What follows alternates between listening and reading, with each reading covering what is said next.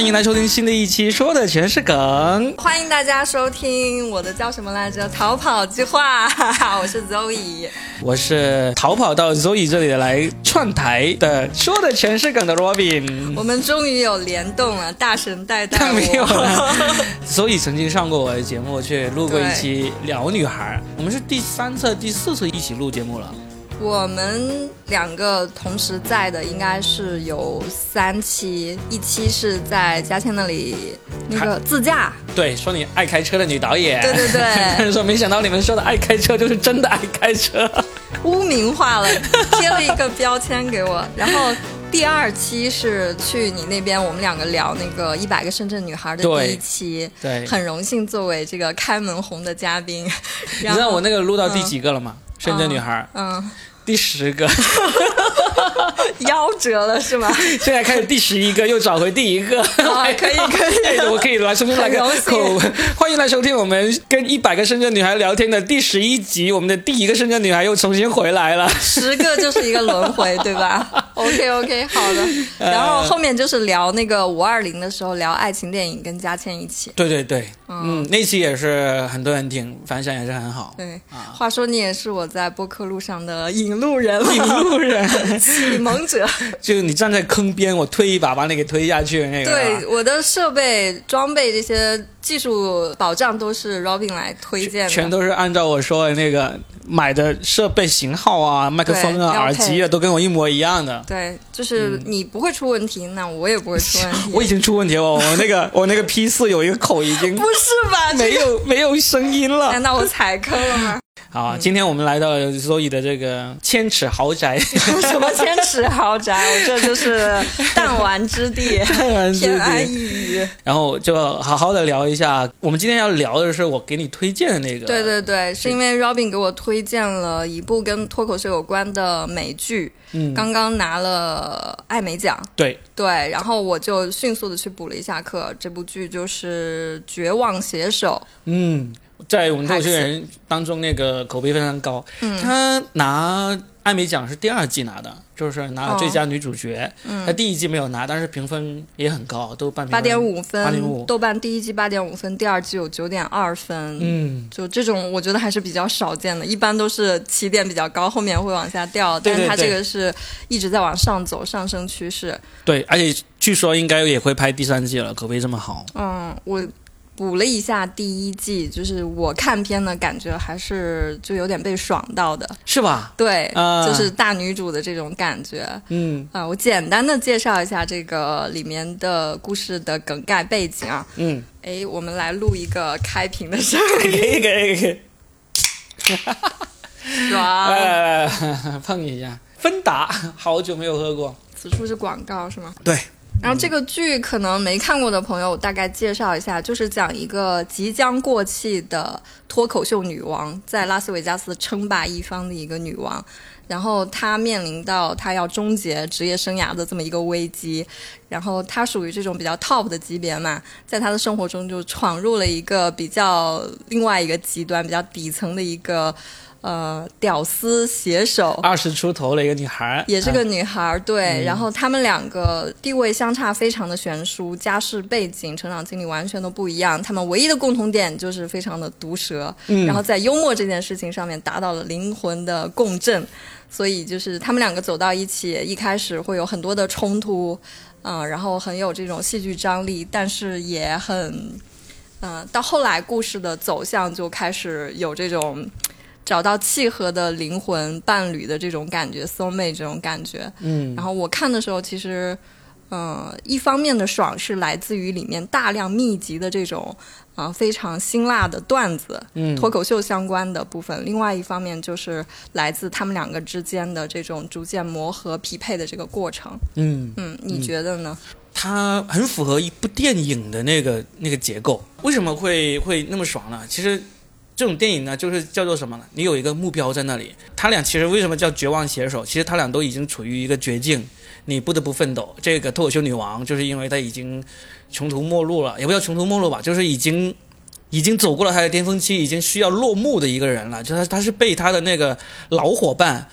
就是那个酒店的那个主人给说这个周末就是你的最后一场了，弃之如敝履。对对对，那个渣男，我等一下要讲一下他。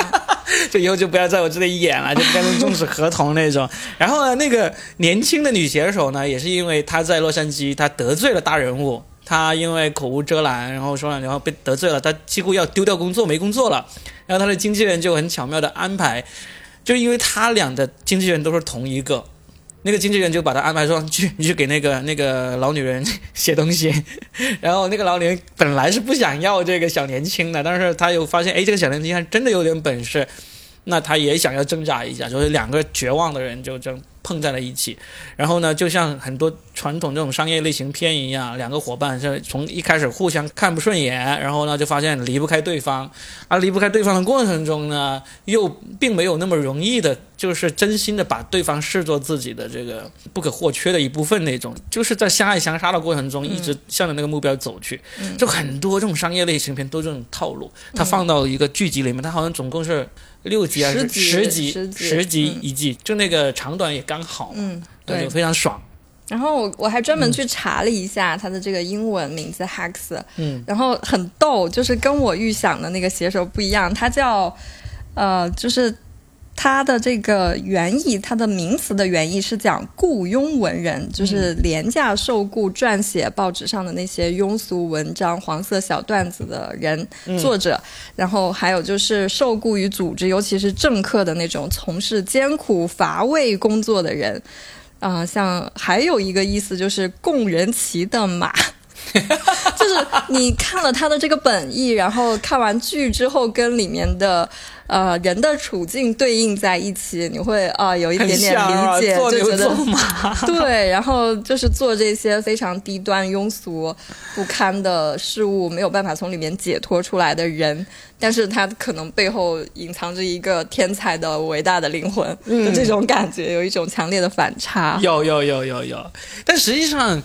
你知道我们很多人看完之后，其实对这个小年轻小女孩反而是感觉没那么好，嗯，就不喜欢她，对，基本上 都不太喜欢她，就是觉得就是一个不负责任的年轻人，虽然有才华，但是各种不爱惜自己啊，不珍惜机会啊，辜负别人的信任啊，然后经常不合时宜的说一些不合时宜的话，对。对，伤别人的心这种，所以我就哎就觉得这个女的情商太低。但是塑造成这样子，大家也依然愿意看，这也是挺有意思啊。她可能就是角色需要吧。嗯嗯。然后她在我觉得比较有趣的一点就是，里面所有的这些人，无论是光鲜亮丽的、社会地位高的，还是说比较底层的，就所有的人自己的生活里面都有那种一地鸡毛。嗯。的那种状况发生，就是嗯，就是华美的袍上面趴满了虱子的感 觉，是的，是的，对，每个角色都塑造的很深，嗯嗯。然后我看这个剧，就是对大致的拉斯维加斯的那个背景下脱口秀演员的生活有了一个比较直观的印象嘛。嗯，我想问的第一个问题就是，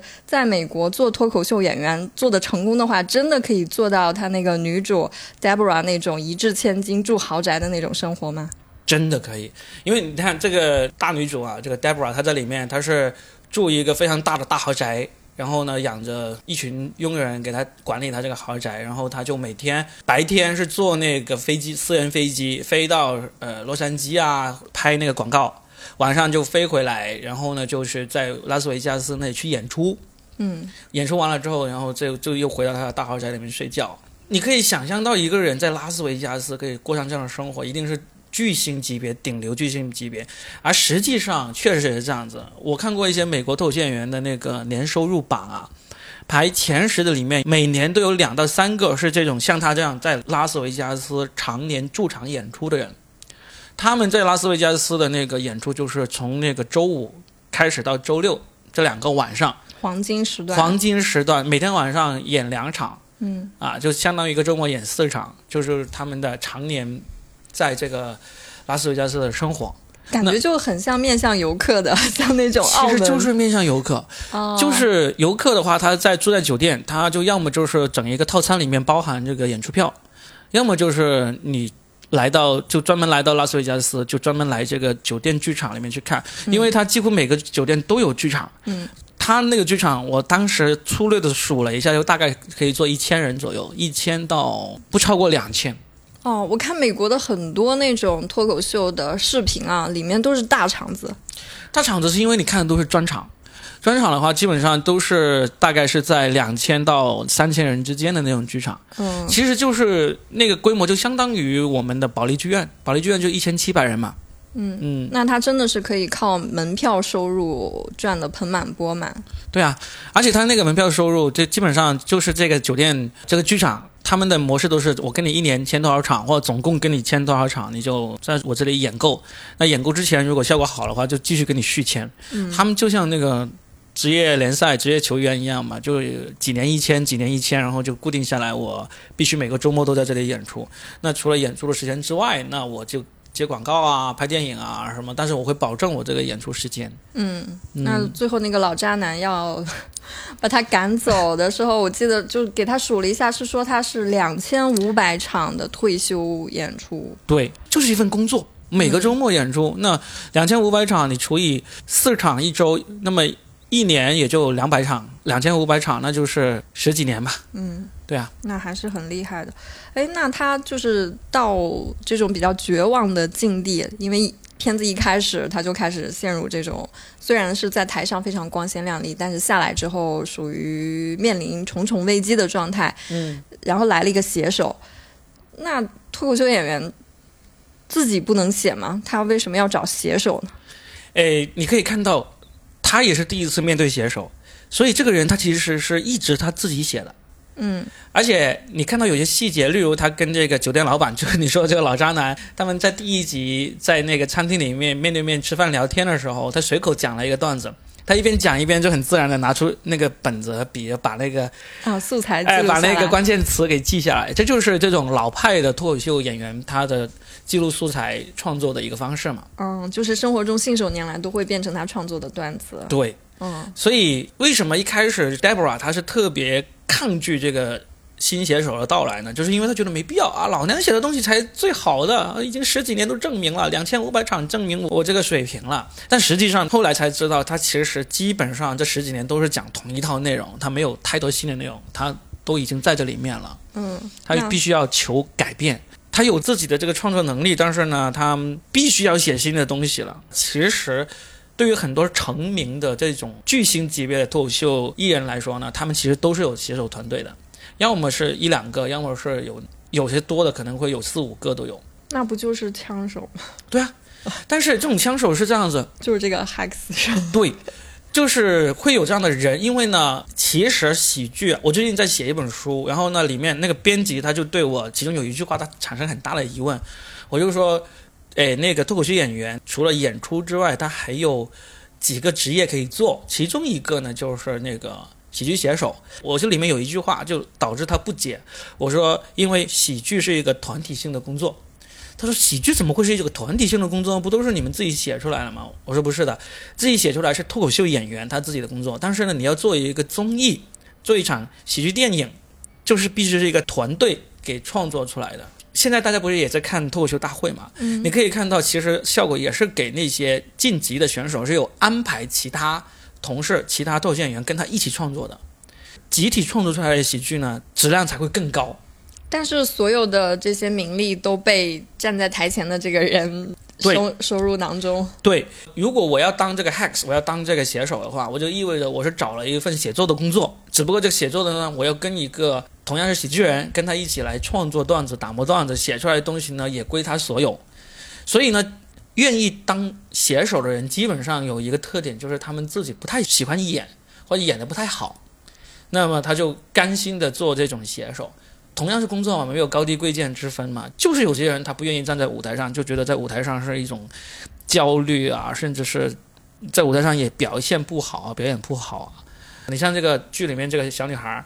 她自己是完全没有办法站到舞台上去讲一个段子的，她但是她写东西很厉害。嗯嗯，那有一些，比如说我们在现在的一些平台或者是节目上面看到的新人脱口秀演员，他们可能以前也是做 Hex 出身的。对我可以举个例子，例如脱口秀大会，效果文化有一个脱口秀演员叫小罗，小罗他就是早年的微博段子手，他在北京，然后后来在一七年的时候从北京去到了上海，加入了效果文化，他很能写，同时他也尝试着自己去讲那那么他也上过脱口秀大会，也没有取得很好的成绩，而且他在台上也讲了一些段子，然后呢，甚至是引起一些争议，所以呢，最终接下来这两季基本上都没怎么看到他出来，他可能他自己也放弃了在舞台上去进一步发光发热的那种探索，他就把精力还是放回到这个当写手啊、当编剧这一块去，嗯。这个很难说，取决于你自己是不是渴望舞台。嗯，那我看那个第一季的时候，在比较靠近结尾的位置啊，接下来涉及剧透啊，我们刚才就已经剧透了，一开始就剧透了。就是有一个细节，Debra 他被她的亲密战友，就这个呃 Ava 背叛了，他认为是被背叛了。然后他紧接着在一场重大的演出之前接受那个媒体采访的时候，他。就是破天荒的讲了他以前的这个人生经历，就是他前面不太好的这个婚姻的状况，呃，然后他说他的前夫把他带到这种谷底，人生最低潮的时候，呃，最绝望的时候是 stand up，让他感觉到人生重新收获了希望，重新有了颜色。就是那站在脱口秀演员的这个角度，因为你就是一个单口喜剧的演员嘛，嗯你觉得脱口秀或者是单口喜剧为什么能够拯救一个人于绝望之中呢？嗯，你说要拯救一个人的这种呢，其实是很常见的一个一个事情。我接触到的绝大部分的脱口秀演员啊，不叫绝大部分嘛，相当一部分的脱口秀演员，他其实在现实生活中，在他讲脱口秀之前，他都是不算很成功的，就是他做着一份普通的工作。呃，他不是什么大富大贵之人，也不是什么富二代啊，也不是说我在某个领域出类拔萃变成一个顶尖人物那种人，就是普普通通的人，甚至是潦倒的人都有挺多。但是这些人就有一个共同的特点，就是他有这个创作能力。他开始做之后，他就发现，哎，我平时生活中被人骂的那种嘴碎啊、腹黑啊这种东西，原来是可以拿到舞台上去讲，而且是能够获得这个笑声、获得这个收入的。所以有很多人在中国来说，其实有很多脱口秀演员说脱口秀也能够拯救他们，就真的是把他们从这种最平常的生活里面，让你站到了舞台上，然后获得了这个回报，甚至变成了明星。这种拯救就相当于是把你从平凡中拯救出来。在一个普通的工作里面，你做的再好，那可能也只是得到领导、客户、同事的一个赏识，一个小范围内的。但是你做脱口秀，你真的做出了成绩，你得到的这个赏识是来自观众，来自这个很大的社会层面的。这个是一个呃世俗层面上的一个拯救。这个剧里面这个 Debra 的那种拯救呢，其实是指的是一种在心灵上的一个拯救。他在心灵上一个拯救有一个很大的特点，就是当你创作久了之后，是会遇到很多这种困扰，例如江郎才尽，例如这个不受欢迎、不成功，以及来自同行的这个审视啊这些。但是就算是这些困扰让你很难过，但是你站当你站到舞台上，你依然是可以让一部分人就台下的人笑起来的时候，其实这种拯救就是是一个很治愈的一个回报。嗯甚至你你都不说这一场我讲一讲需要多少钱，有一定有什么回报，你就我就不需要钱，我就上去讲，然后观众有这样的反馈，他就会能够得到得到一个很好的一个心灵的一个慰藉。感觉像是双向治愈，你在治愈台下的人，台下的人也被你治愈了。对我另外看一个这种跟脱口秀相关的一个情景剧，叫做《路易》，就是路易 C K 的的一个半自传式的一个片子，也是评分九九分以上的那种。它中文翻译成《路易不容易》，就路易。他在里面有一个细节，也是到我现在都印象很深刻的，就是有一天晚上，他就三更半夜出门，大概可能已经十点之后出门了，因为他离婚了，他一自己一个人养两个女儿，然后呢就跟女儿也吵架还是干嘛，反正心情非常不好，他出去就很难受，然后就走过一家脱口秀俱乐部，跟老板打了个招呼，老板说你要不要讲一段？他说可以啊，他就上去讲了一段，然后就整个人都放松下来。当时我看到这个片段的时候，我的能力还不足以说，我随便走到一个俱乐部，老板说要不要上去讲一段，我就可以上去讲十五分钟。现挂的那种，其实我以为是要到了那种现挂那种程度，但实际上到现在，我发现其实并不需要那么多。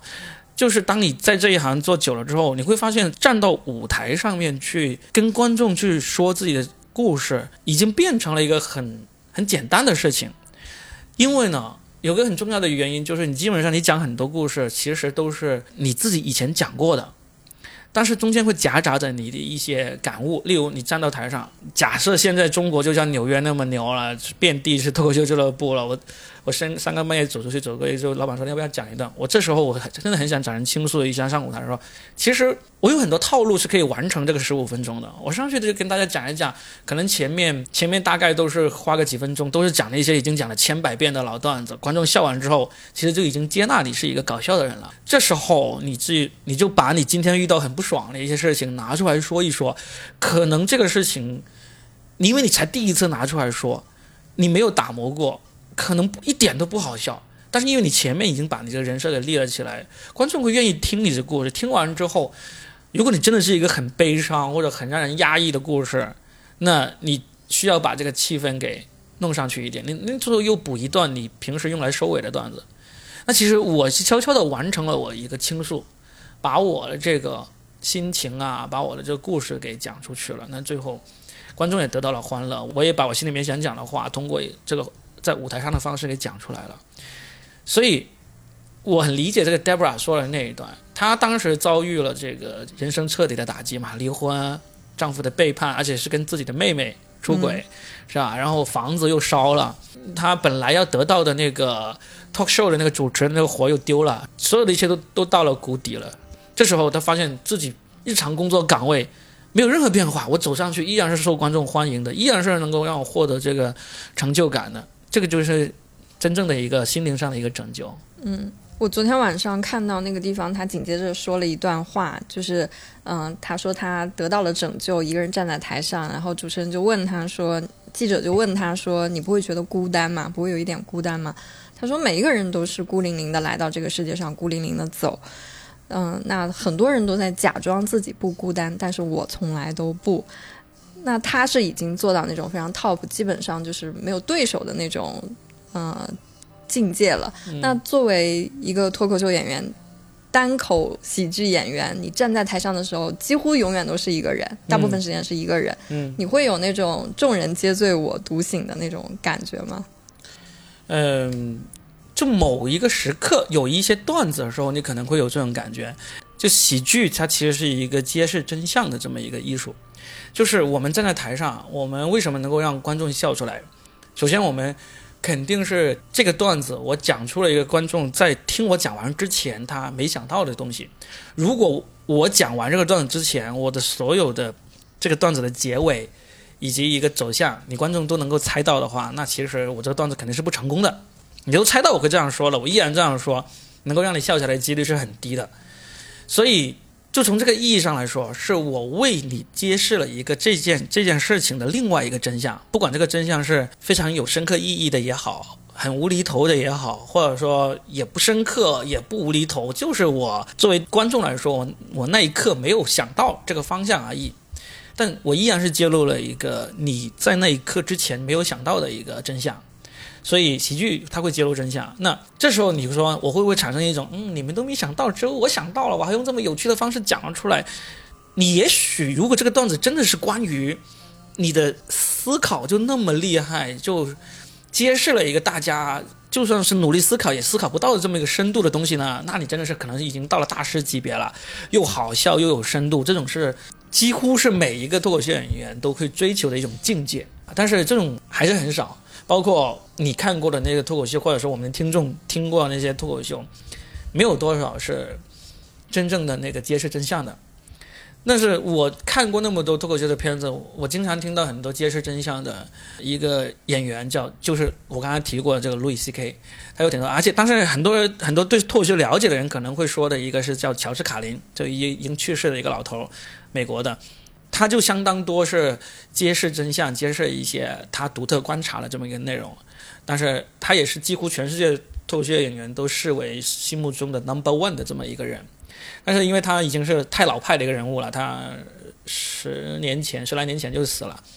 然后路易斯 K 现在还是在生的一个演员。我我我随便举个例子，他有一个他揭示真相的，他因为他是一个无宗教的一个人士嘛，他早期有很多段子是专门去抨击这种宗教的荒谬性的。他其中有一个段子，他就会讲到这个基督教赢得了这个，就是说在这个宗教的竞赛当中 PK 当中，他是一家独赢，赢了全世界的。可能台下坐着很多不是基督教的人或者无信仰人。可能会皱着眉头说：“凭什么你会觉认为基督教是赢得了全世界？然后路易 K 他肯定是猜到观众会这样想嘛，他说完刚才那句话就说，他说今年是哪一年？大家就说啊，二零零三年。然后路易 K 就说基督教赢了。啊，是因为从那个耶稣基督的那个对纪年对，哦，所以当时我看到这个段子，大家就笑得很开心嘛。当时我觉得哇，他就揭露了一个真相。对，他让你自己说完之后发现你中招了，对 你是按照他的那个逻辑来，，对对对，是不是？嗯，就是这时候你可能他可能就会产生一种众人皆醉我独醒的感觉了，因为他这个段子你就是牛啊，你你知道是这么一回事，但是在他用这种方式讲出来之前，你是没想到是这么一回事，对不对？所以这就是你说有如果有一个人他能够不断的有这种让人听完之后觉得嘖没错就是这样子啊，那这个演员就是很牛的。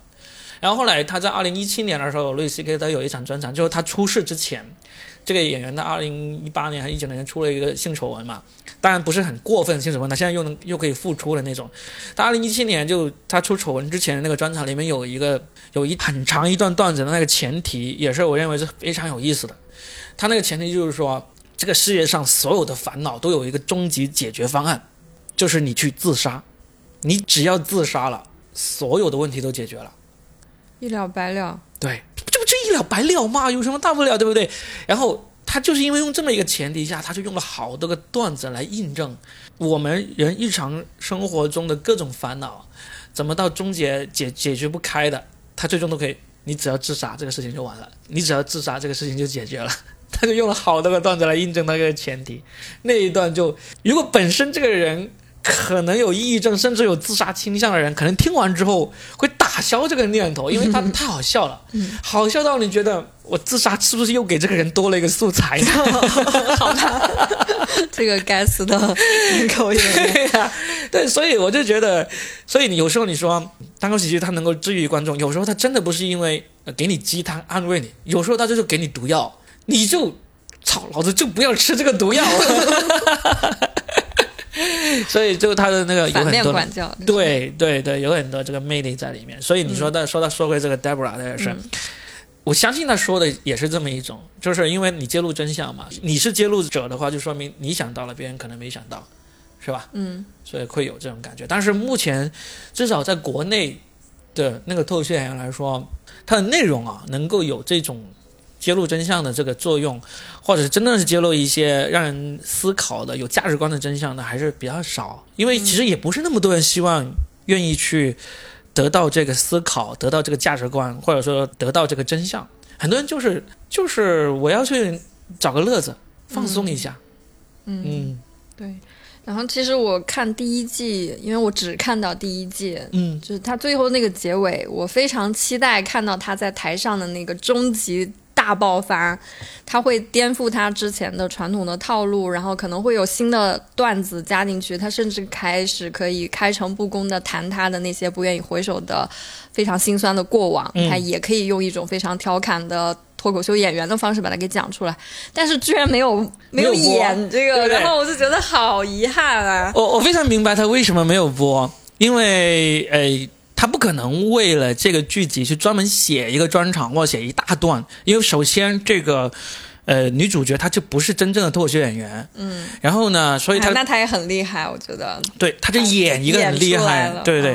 他所以呢，他就不会不会说，因为一段真正高分的脱口秀内容是要真正的脱口秀演员花长年累月给打磨出来的。嗯，所以因为他本身不是脱口秀演员，然后写手里面肯定有脱口秀演员，但是但就编剧里面肯定有脱口秀演员，但是他也不是那种本身就是那种明星级别很高水准的那一种。嗯，如果是的话，他可能就也不愿意拿出来放到这个剧里面，而且也不契合这个故事嘛。你得为这个故事专门编一些这种让人家。呃，就是就是根据根据这个剧本身的故事来编出相应的段子，得到相应的感悟，这个其实是需要很长时间去打磨的。所以呢，他就一带而过，这是对的，嗯取巧的方式，取巧的方式。但是我刚才说到的这个路易不容易，他就完完全全满足了你这个但是我一定要去需求，看，因为这个本身就是全世界最牛逼的一个脱口秀演员，路易 C K 已经是绝对是全球排名是前十之内的。然后它里面就有一两集，整一集就是他的专场。就是说过足瘾了呢。他就过足瘾，你你你就看到他，他总共拍了五季，他其中不知道是在第三季还是第四季里面有一集，你一打开就是他走进那个剧院，然后在台上开始讲段子，那一集就完整的把他的专场给放了出来，很过瘾呐、嗯很过瘾。就但是《所以不容易》这种剧，为什么它没有取得像《麦瑟尔夫人》呐，还有这个《绝望写手》啊这种这么大的一个成就呢？就是因为它真的是对于喜欢脱口秀很很很深度、很资深的脱口秀爱好者才会很愿意看的一个内门槛比。较高，对，门槛会比较高。高阶嗯，所以，呃，所以如果这个《绝望写手》，你刚才期待的是最后把他的新内容完完整整的讲出来，我相信你一定会失望的，因为对于一部剧来说，他如果有能力为这个部剧专门写一个专场，然后还要叫好又叫座，这个难度非常大，我觉得几乎是不可能完成的任务那种。嗯，果不愧是喜剧编剧，就从专业角度给了我们一个解读。对对的对的。那我嗯们聊一下剧情，反正都已经剧透都已经剧透听到这里还怕剧透的就 我我我其实特别喜欢 Deborah，就她在里面满足了我对成功女性的所有的幻想，多金。然后虽然表面上看起来比较尖酸刻薄，嗯。嗯、就这也是他作为单口演员的一个非常重要的呃特质吧，就是她可以、嗯性格特征，对对对，然后呃最重要的一点就是她表面上看起来是一个坏女人，嗯。疯女人，但是她周围的所有人在她那里得到的东西，我觉得都是都都得到了好处。对，她表现出来的就是很贱的一个人，嗯嘴特别贱，然后经常会戳中你的一些痛点，让你无法接受，羞辱你。但是你像他生命中的这些男人，从他的前夫开始，他就是被背叛、被劈腿、被设计。然后到后面遇到了他的这个所谓的老板，其实也是他的老情人、旧情人嘛。对，然后就他们两个之间的这种感情互动，在这个剧里面表现的特别多。然后我我看完之后，我就回顾复盘了一下，我发现那个我一直叫他老渣男，表现的非常有绅士风度，然后跟他呃就是要把他的这个剧场的占占有权收回来，然后终止他的演出。每次跟他谈判博弈，他们两个之间你来我往，那个很好看。嗯但你会发现，就是 Deborah 再怎么去跟他战斗，他始终是要捍卫自己的那一部分。但是那个老渣男就是要夺走他的那一部分，嗯对，永远都是嗯、呃、，Deborah 在吃亏，然后最后还被睡了，然后还被耍了，这种结局就是气死我了。对，这个剧情就真的是让你觉得这个戏剧冲突就是拉满了，这样，对，呃，他他最后。这个老渣男要告诉他要终止合约之前，还跟他睡了一晚。真的是渣男。然后，而且他周围你就会发现，呃，他的周围围绕着很多那种 LGBT 的人群。对对对对，他的那个 CO 后来被他升了官，然后他的这个搭档携手，呃，然后还有他的那个私人秘书，都是这种人，哇，你就会觉得就是特别照顾到这一部分群体人的。现在美国的剧都会，他为了更广泛的接纳度、更高的收视率，他都要照顾这些群体。嗯，是出于这个原因，政治正确嘛？肯定了，嗯就是第一个是政治正确，你必须要有着相应的这种性少数群体啊，还有这个不同的肤色、不同的人种。基本上你可以太黑，不能太白，这是一个很重要的。就是你可以整部剧可能都是黑人，没有人会跑出来说你，但是你要整部剧全都是白人，那你在现代新剧是不可能的。嗯，我今天看到一个短视频，就是一个博主出来讲那个小美人鱼的那个嗯，女主是一个黑人姑娘，对然后就就就很多人都觉得无法接受。他说：“你去看一下安徒生的那个原著，其实它非常的血腥暴力，根本就不是你们设想那样。而且里面的那个女主根本就不是什么欧洲的白人、美国的白人、什么黑人，不存在的。她是一个亚特兰蒂斯人，她是沉入海底的一个种族。然后我看到这个时候就有点想笑。对现在基本上都是这样。好吧，嗯，那你觉得 Hex 最值得中国的脱口秀演员借鉴的意义是什么？就是里面的女主还有她的这个搭档写手 Ava，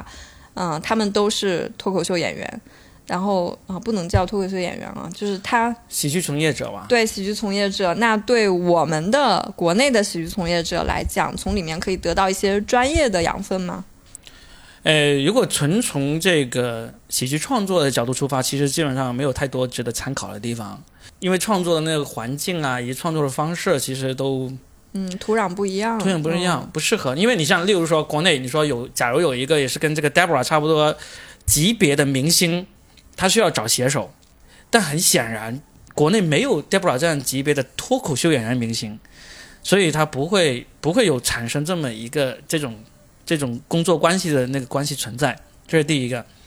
第二个，对于国内的喜剧从业者，不管是脱口秀演员，还是像效果文化这样的制作公司，还是我们各个俱乐部的人来说，其实里面有很多值得去了解的地方，就是说看看美国的喜剧产业是怎么运作的。它里面，例如拉斯维加斯这个模式，其实是可以几乎照搬到澳门去的。嗯，前两个月我就去澳门演出了一场，然后就跟澳门的一个演出公司好好聊了这个事情。你已经走向国际了。其实这个事情我在二零一四年的时候我就已经在寻求这方面往这个方面去走了，但那时候确实是脱口秀的环境没有起来，也。没有人意识到我可以走这条路，也没有这么多的人才去做这个事情。因为当时我就跟那个大山去谈嘛，就是那个加拿大人，他在中国学相声开始上了春晚那个人，我就说你就去澳门，因为大山他二零一三年开始讲脱口秀，他也只能用中文讲，他的英文脱口秀是不行的，他的中文脱口秀是可以达到这个商业商演的那个水准的。我就说你就去澳门，你就找一个这种赌场的剧场、酒店的剧场。就在那里常住，因为太多中国人、华人去澳门去观光旅游、去赌场了。那这个赌场就就用这种套票的形式，或者说住酒店打折票的方式来吸引游客、吸引观众。这就是拉斯维加斯模式，是可以做的。但是那时候大山没有做到，他也没有，他可能就稍微问了一下但是没有进一步的去做。后来黄西起来了，那黄西其实也可以走这条路的，那也没有走。你是给黄西在深圳的巡演做过开场的嘉宾的，对，做开场和那个主持和开场。嗯，然后到我上两个月我去澳门演出的时候，就跟那个澳门的演出公司谈这个想法，他们就觉得很好，这个想法很想做，但是现在又遇到了最现实的困难，就是澳门的那个华人游客数量大减。嗯啊，只有当初二零一九年之前的可能。七分之一都不到，甚至是，甚至是十分之一的那种，旅游业影响都很大。对，那就很难了。而且他当时其实也是早期，其实也有效果文化，也有跟澳门那边的人有聊过这个事情。但最终他们选择了不要，因为他们担心政策风险，因为他主要的那个这个业务都是在大陆嘛。那如果他派遣旗下的艺人跑去澳门演出，万一……搞出了一些什么赌博啊什么事情呢？就就是很危险所以效果文化也出于风险考虑的原因，就没有把力量放到澳门那边去嘛。但是至少这部剧就让我们真正清晰的看到了脱口秀喜剧艺人在那个拉斯维加斯是怎么生存、怎么生活的，这是第一点值得去看的。然后第二点，你就能够看到他中间不是有跑到那些一些比较。偏远的那种小城市去试他的新段子嘛？对对对，他说那个地方难度很高，只要在这儿能够拿得下，那大场子就没有问题。对，这种模式呢，其实已经在中国已经开始逐步铺开了。我刚才有跟你聊到说，我们现在国内差不多有两百家俱乐部，然后大概有超过五十家是有自建的剧场。它自建的剧场就跟剧里面那个那个剧里面就是一个酒吧一样的地方，对不对？这个酒吧它就晚上吃完饭之后就开始把它那块空地方空出来，然后就开始表演嘛。那这种模式呢，在中国，哎，中国现在我说有差不多五十家俱乐部有了剧场，他们剧场呢都达不到这样的规模，他们的通常的做法都是在商场租一个铺位，那个铺位可能就。两百平米左右吧，有的大了可能有三百平米那样子，租了个铺位，然后就把它装修成那个演出剧场的样子，然后就周末的晚上做演出。但是他们在演出之外，基本上都没有没有人拓展出一套除了演出之外的这个收入来源，这是目前国内的那个俱乐部还做不到的地方。但是你就可以看到，啊，美国的话，他们的模式就是说我有这么一个地方，这个地方呢本身的这个。餐饮以及这个酒水的收入呢，都能够支撑起这个厂子的。那我这个脱口秀，严格来说就是一个它里面最高利润的那一部分商品。就这种模式的话，中国迟早会这种模式会出来的。现在你在商场里面租一个铺位，仅靠周末那几场演出都已经足以 cover 这个租金，那是 OK 的。啊，是因为租金跌了，是吧？也不是还，是因为演出被涨了？不是，也不是，就是本身你就算过这个这个是可以可以 cover 的过来，你才会做这种事情嘛，对不对？我要是这个铺位一个月啊二十万，那肯定没有人租嘛，对不对？但是你可以算得出来，我每场演出的门票一一个月总共有多少票房收入？你算出来，如果这个盈利不够的话，谁会租这个铺位来做这种事情啊？只有一个可能就是你数学不好，是吧？李老师气死了。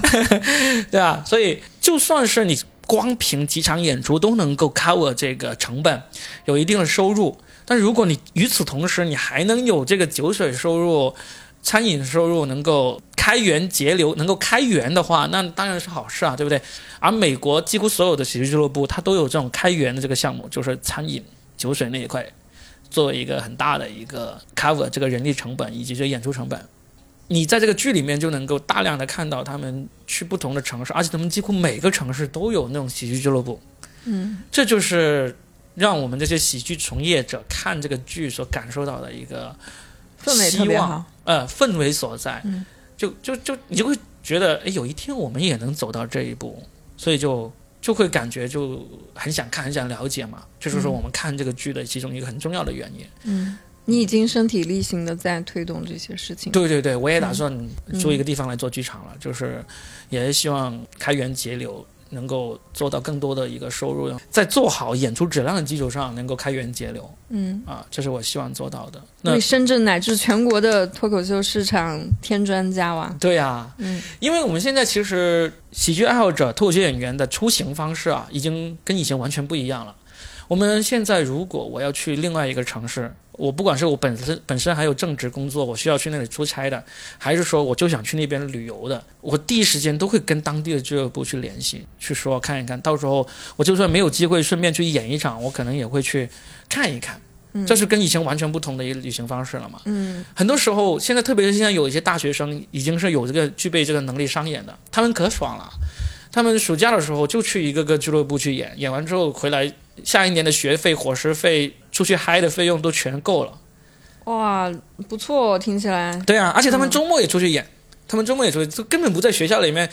谈什么恋爱啊，踢什么球啊，全都跑出去赚钱，一个周末赚几千块钱回来，可爽了。也是很好的历练。对，嗯因为这种模式在美国就是这样的。你一个大学生，你要是愿意周末去讲脱口秀赚钱的话，分分钟嗯啊、养起你这个家庭都都没问题。就有点像前两周我们不是看到一个新闻嘛，就是在某个那个网文网站上面有一个大神级的人物突然间不更新了，问为什么？因为他要开学了。这是一个初二的女生，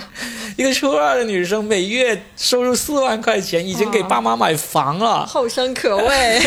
觉得自己太废就是柴。网文写作者和这个现在年轻的脱口秀演员，其实都走出了一条以前我们从来没有见过的路子。嗯网文是可能比脱口秀更新，就连美国可能都以前都没有网文收入这么高的一个，但是脱口秀这种模式其实已经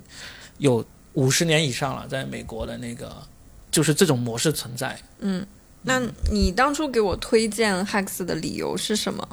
就是因为他刚刚拿了艾美奖嘛，嗯然后你你当时不是问想要看看片嘛？还有一个就是我上两个月不是在家里隔离了三天嘛，那三天就我自己一个人，我就疯狂的看电影看剧，其中一个就是把这个《绝望写手》的第二季给看完了。嗯，哎，你你看完第二季，因为他在豆瓣上第二季的评分数更高，分更高，而且嗯。高出蛮多，九点二分，嗯很好的这个评分了。就是第二季跟第一季相比，因为我还没看，嗯。它的超越的地方在哪里？我觉得超越有个很重要的原因，就是第一季带来了这个大家对这部剧的这个好感度，然后呢，它第二季就没有没有出现什么智商离线的那个剧情，同时它多了很多，也是就像我们想要窥探美国喜剧行业是怎么运作，这么这些喜剧爱好者或者说脱口秀爱好者的一个呃脱口秀演员的这么一个期望都满足了。他第二季有讲到了他在路上包了一个大巴车在巡演，然后有到游轮上面去演出。然后呢，也把这个 Debra 跟这个写手之间的这个冲突发挥到了极致。因为第一季它是留下了一个很大一个悬念的，你记得吧？第一季的结尾，你可能刚看完不记得，他不记得。哎，我真的你一问把我给问住就 是什么来着？他第一季结尾留大留下一个很大悬念的，就是因为他把 Deborah 的一些私生活的故事卖给了哦，对对对，英国的那个电视公司，电视公司，他不是卖给了，他是因为他泄愤，泄愤，他抽大麻抽嗨了之后生气，然后呢就把这个 Deborah 的故事发给了那个英国的电视制作公司，告诉他们你们可以拿这个故事去拍成那个剧。这个英国的准备要拍这个剧，就是根据 Deborah 的那个生活来拍的，但是他的写手爆料一些真实的故事，让他们改编起来，那肯定就是更具戏剧性的啦。所以他就把这个东西发给他，然后第二天他就跟着这个 Deborah 坐上这个私人飞机要去下一个城市，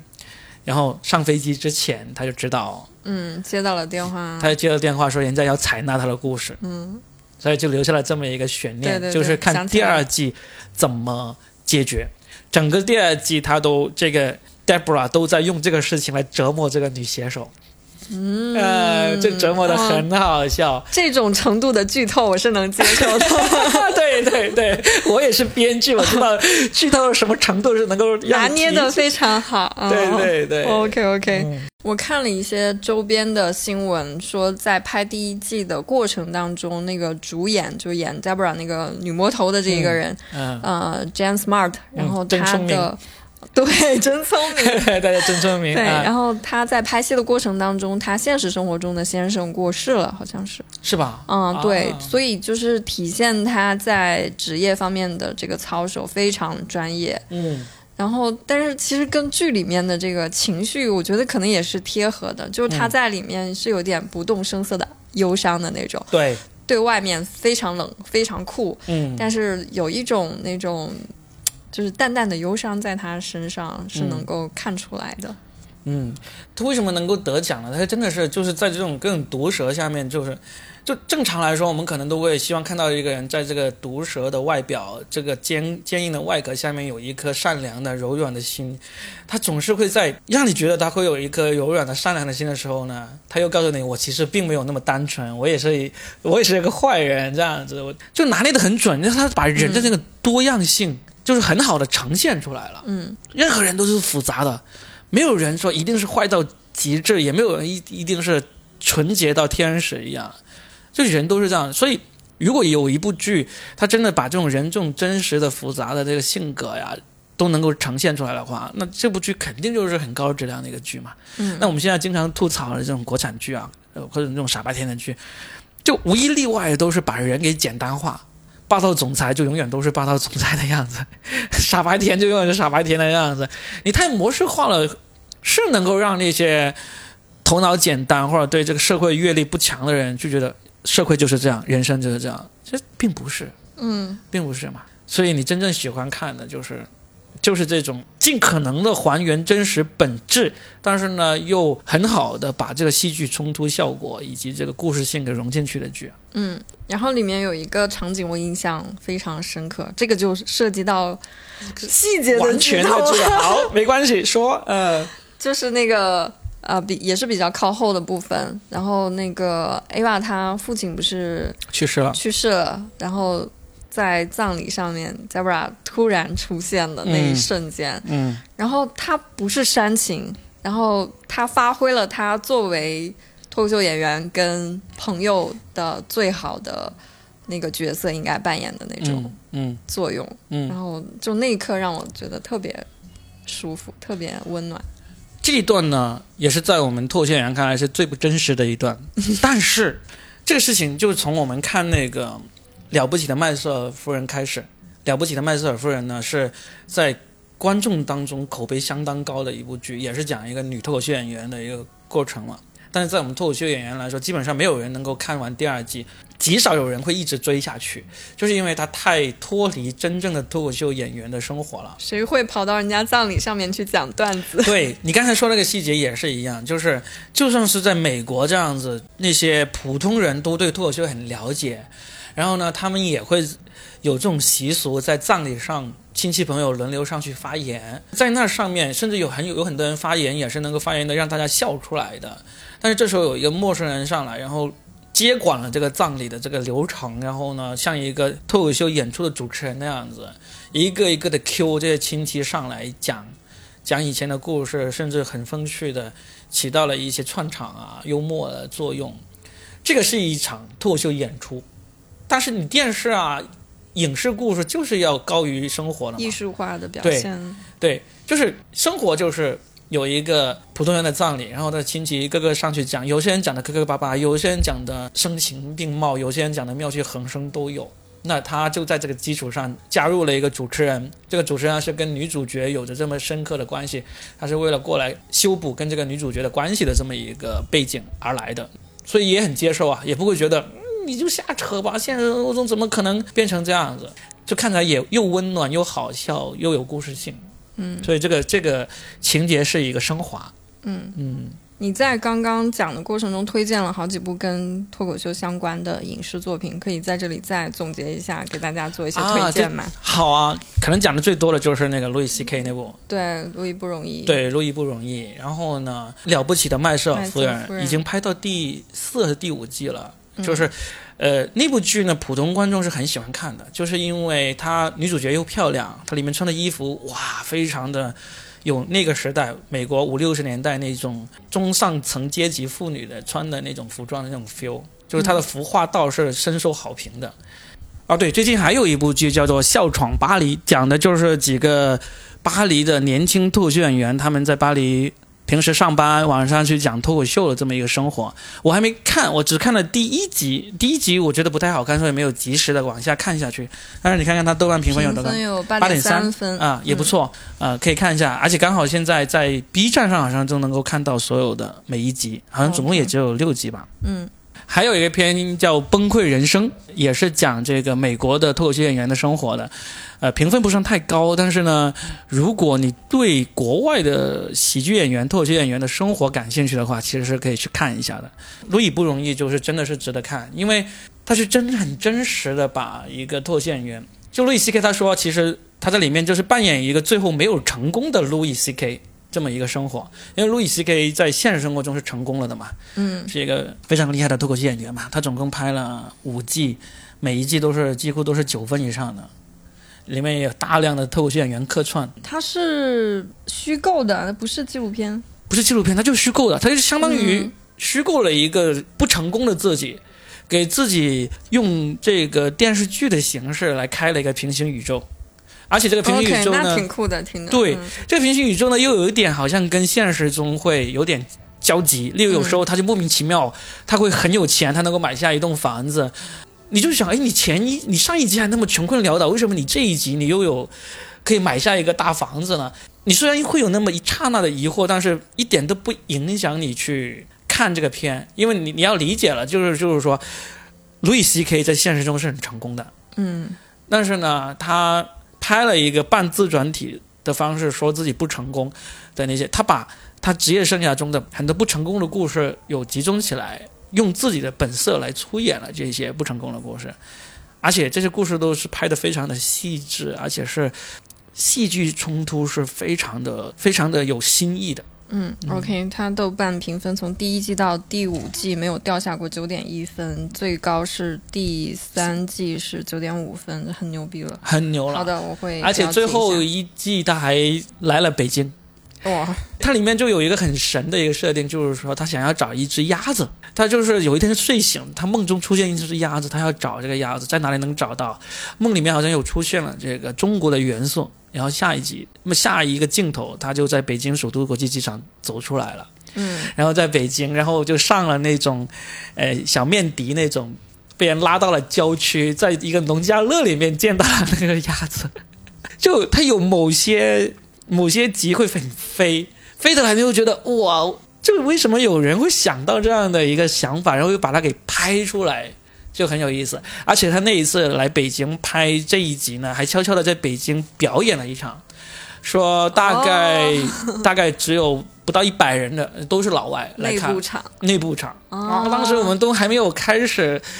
脱口秀，还没有开始讲脱口秀，就觉得哇，这个大师悄悄的来过，而且这个人基本上应该不太可能来中国讲那个脱口秀。他当然他讲的东西不反动，但是他他尺度很大，那很多屎尿屁的东西，所以呢，基本上在中国的这个演出批文制度下面，他是不太可能来中国演出的。嗯，OK，这个剧我标记了，想看。嗯嗯，很值得看。OK，、嗯，这几部都会列入片单。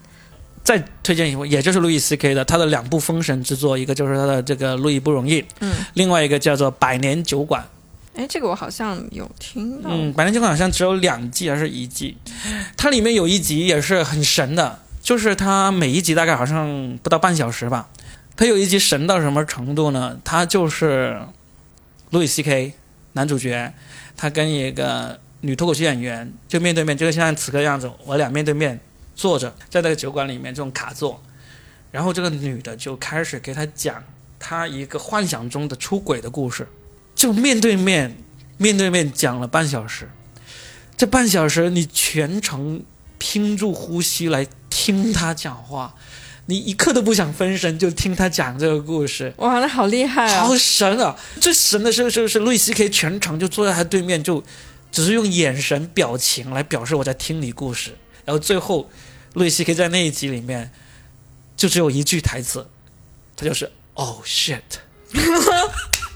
这集一定要去看一下，这种哇特别考验演员，对，特别考验演员，就那个女演员我都不知道这么全靠语言在全。靠语言在讲故事，她没有闪回，没有任何别的辅助，就是几乎全集都是脸部大特写镜头在听他讲故事，两个人的面部特写来回切换，就是这样子。嗯，我特别喜欢听这种台词多的，对对对，很有意思。高级，好的，这一部也标记了。哇塞，嗯这个足够我消磨 小半个对对对对。对对，这个路易不容易，很多惊喜，很多惊喜，甚至里面还有他跟他女朋友全裸泡浴缸的戏，哎，好吧，尺度确实比较大。OK 呃 OK，这个要去看一下。我就喜欢这种重口一点的，尺度就是放得开的，出其不意的重口，这个才让你觉得啊，高级。好的，OK，好，行。行啊，那么今天就我也是很少这么深度的聊一部剧或者一部电影啊。哎，我们以后可以尝试一下。你阅片无数，你的看片量这么大，你也很大呀，对不对？我们都可以聊啊。我们不是之前发现完全没有交集吗？那没有交集就可以了。你看，假如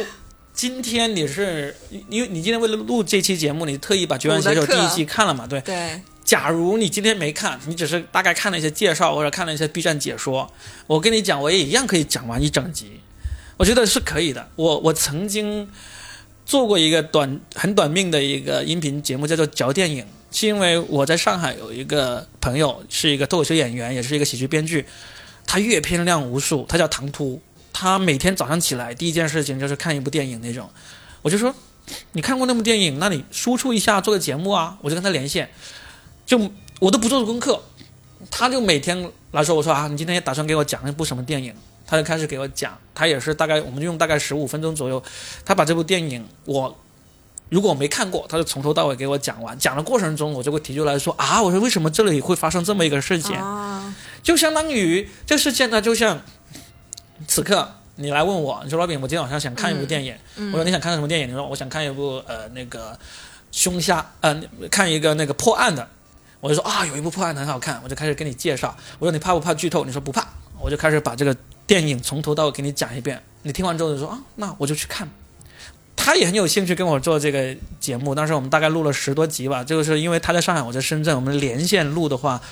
那个后期工作量实在太大了，后来我就把它给停止下来了。哎，其实现在可以了，因为我前面录的这几期，基本上，嗯，录了四期，三个嘉宾有两个都是在异地的，然后现在可以用腾讯会议的方式解决这个问题，因为在会议上面它可以有那个录制的功能，它直接把。那个在会议过程当中发言的人的所有的这个画面跟音频采集下来，嗯，呃，但是可能就是因为没有那对方没有麦，我这边还可以用麦自己单录一下。嗯，要么你就是接到电脑上有一个麦也可以，它的音质可能就会更好一点，然后把它嗯剪出来就行，一条音频就 OK。我之前有试过这种方式，我看了其他有些博主也是用这种方式录的。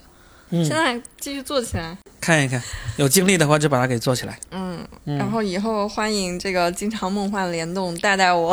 好好 带我今啊。今天聊的。对我觉得你这个地方很适合录啊，特别适合录哈对啊，你再多买两个麦，下次我们就跑来这边，大家一起录啊。，邀请嘉谦也来玩。啊。对对对，行，那我们谢谢 Robin，梦幻联动成功。谢。